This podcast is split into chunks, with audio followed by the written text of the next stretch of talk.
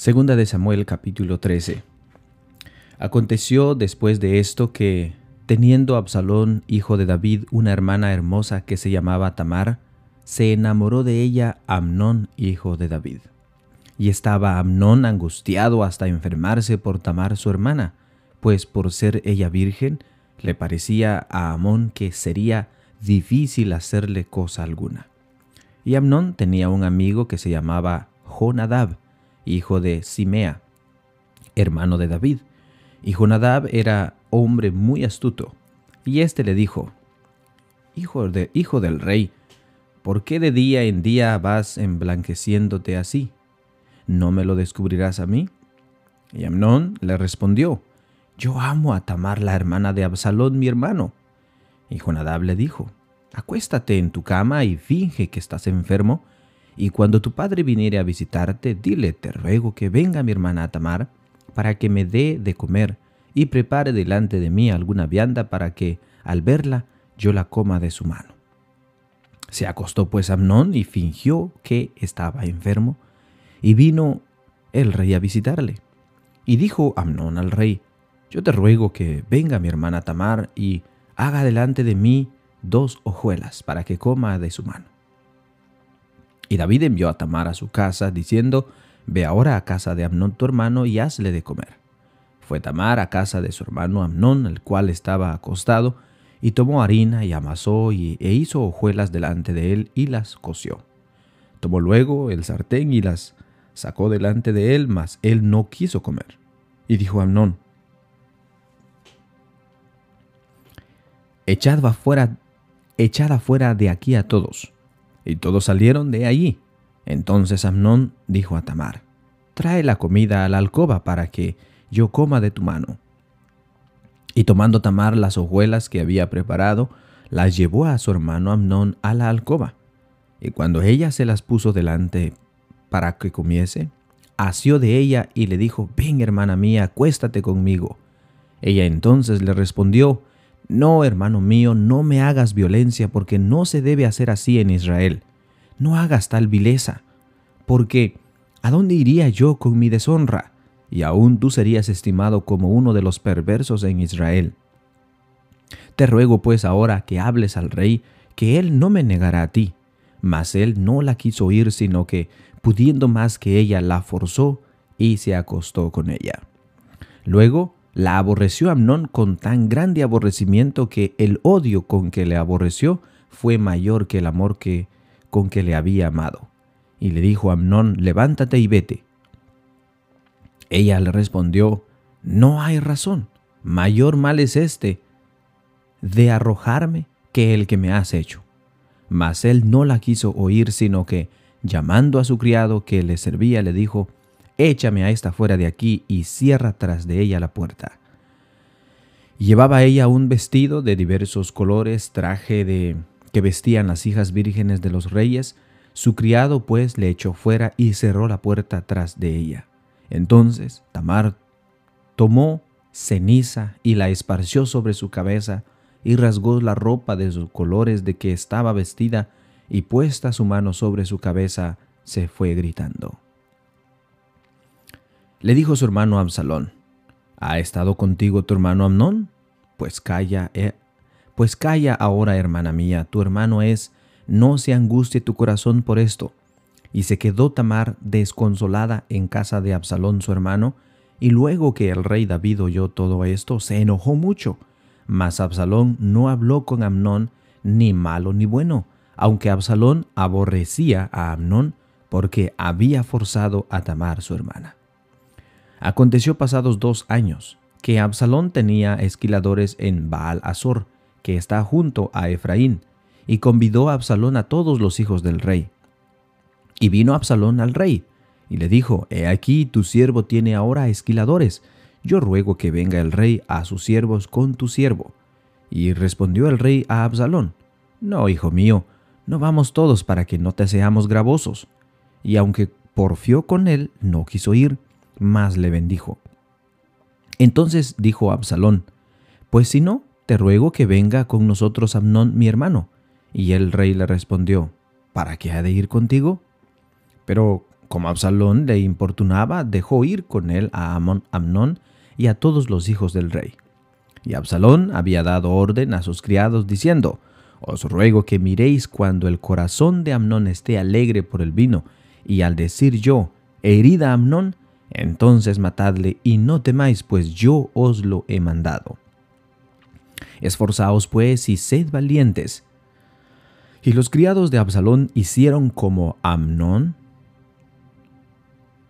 Y los criados de Absalón hicieron con Amnón como Absalón se los había mandado. Entonces se levantaron todos los hijos del rey y montaron cada uno en su mula y huyeron. Estando ellos aún en el camino, llegó a David el rumor que decía, Absalón ha dado muerte a todos los hijos del rey, y ninguno de ellos ha quedado. Entonces, levantándose David, rasgó sus vestidos y se echó en tierra, y todos sus criados que estaban junto a él también rasgaron sus vestidos. Pero Jonadab, hijo de Simea, hermano de David, habló y dijo, No diga mi señor que han dado muerte a todos los jóvenes hijos del rey, pues solo Amnón ha sido muerto, porque por mandato de Absalón esto había sido determinado desde el día en que Amnón forzó a Tamar su hermana. Por tanto, ahora no ponga mi señor el rey en su corazón ese rumor que dice, todos los hijos del rey han sido muertos porque solo Amnón ha sido muerto. Y Absalón huyó, entre tanto alzando sus ojos el joven que estaba de atalaya miró y he aquí mucha gente que venía por el camino a sus espaldas, del lado del monte. Y dijo Jonadab al rey, He aquí los hijos del rey que vienen, es así como tu siervo ha dicho. Cuando él acabó de hablar, he aquí los hijos del rey que vinieron, y alzando su voz lloraron. Y también el mismo rey y todos sus siervos lloraron con muy grandes lamentos. Mas Absalón huyó y se fue a Talmía, hijo de Amiud, rey de Gesur, y David lloraba por sus hijos todos los días. Así huyó Absalón y se fue a Gesur, y estuvo allá tres años. Y el rey David deseaba ver a Absalón, pues ya estaba consolado acerca de Amnón, que había muerto.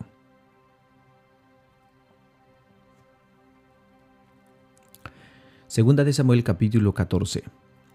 Conociendo Joab, hijo de Sirbia, que el corazón del rey se inclinaba por Absalón, envió Joab a Tecoa y tomó de ella una mujer astuta y le dijo, Yo te ruego que finjas estar de duelo y te vistas ropas de luto, y no te unjas con óleo, sino preséntate como una mujer que desde hace mucho tiempo está de duelo por algún muerto, y entrarás al rey y le hablarás de esta manera.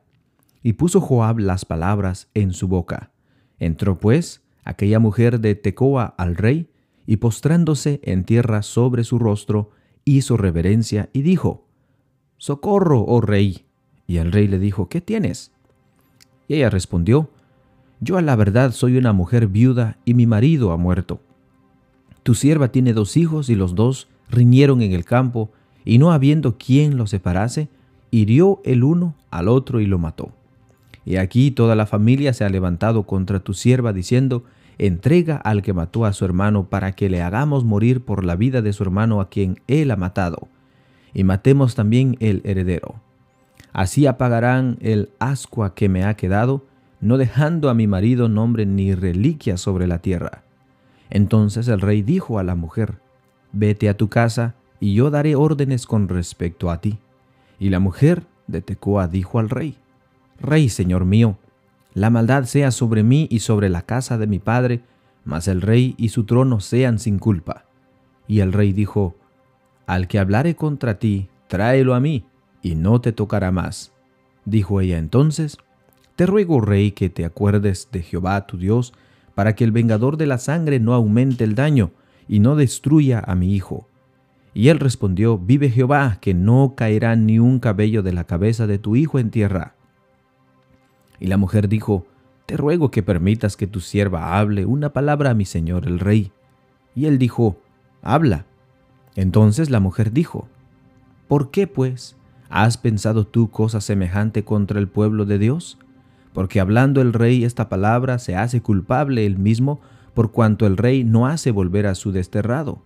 Porque de cierto moriremos y somos como aguas derramadas por tierra, que no pueden volver a recogerse, ni Dios quita la vida, sino que provee medios para no alejar de sí al desterrado.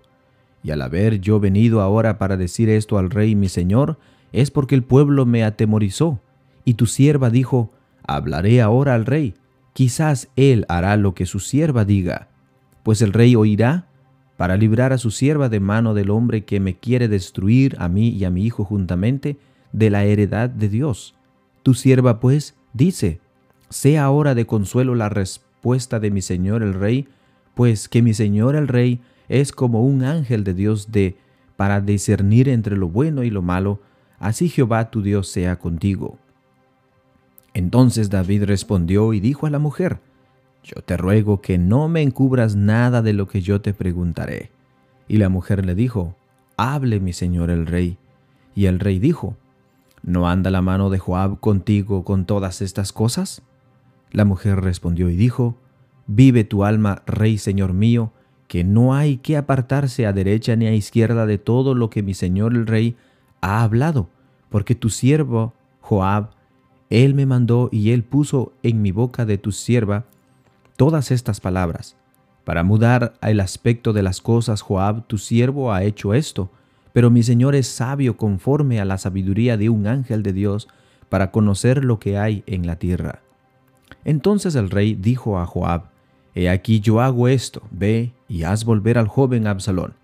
Y Joab se postró en tierra sobre su rostro e hizo reverencia y después que bendijo al rey dijo, Hoy ha entendido tu siervo que he llegado, hoy ha entendido tu siervo que he hallado gracia en tus ojos, rey señor mío, pues ha hecho el rey lo que su siervo ha dicho. Se levantó luego Joab y fue a Gesur, y trajo a Absalón a Jerusalén. Mas el rey dijo, váyase a su casa, y no veía mi rostro. Y volvió Absalón a su casa, y no vio el rostro del rey. Y no había en todo Israel ningún tan alabado por su hermosura como Absalón, desde la planta de su pie hasta su coronilla no había en él defecto. Cuando, su, cuando se cortaba el cabello, lo cual hacía el fin de cada año, pues le causaba molestia y por eso se lo cortaba. Pasaba el cabello de su cabeza doscientos ciclos de peso real. Y le nacieron a Absalón tres hijos y una hija que se llamó Tamar, la cual era mujer de hermoso semblante. Y estuvo Absalón por espacio de dos años en Jerusalén, y no vio el rostro del rey. Y mandó a Absalón por Joab para enviarlo al rey, pero él no quiso venir, y envió aún por segunda vez, y no quiso venir. Entonces dijo a sus siervos, Mirad, el campo de Joab está junto al mío, y, y tiene allí cebada, id y prendedle fuego, y los siervos de Absalón prendieron fuego al campo. Entonces se levantó Joab y vino a casa de Absalón y le dijo, ¿por qué han prendido fuego tus siervos a mi campo? Absalón respondió a Joab, He aquí yo he enviado por ti diciendo que vinieses acá con el fin de enviarte al rey para decirle, ¿para qué vine a Edegesur? Mejor me fuera estar aún allá. Vea yo ahora el rostro del rey, y si hay en mi pecado, máteme. Vino pues Joab el rey, y se lo hizo saber. Entonces llamó a Absalón, el cual vino al rey e inclinó su rostro a tierra delante del rey, y el rey besó a Absalón.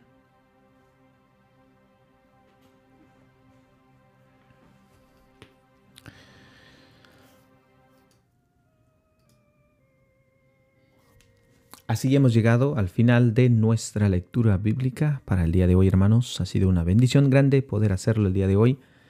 Espero que tengan todos ustedes un muy hermoso día. Paz a vosotros.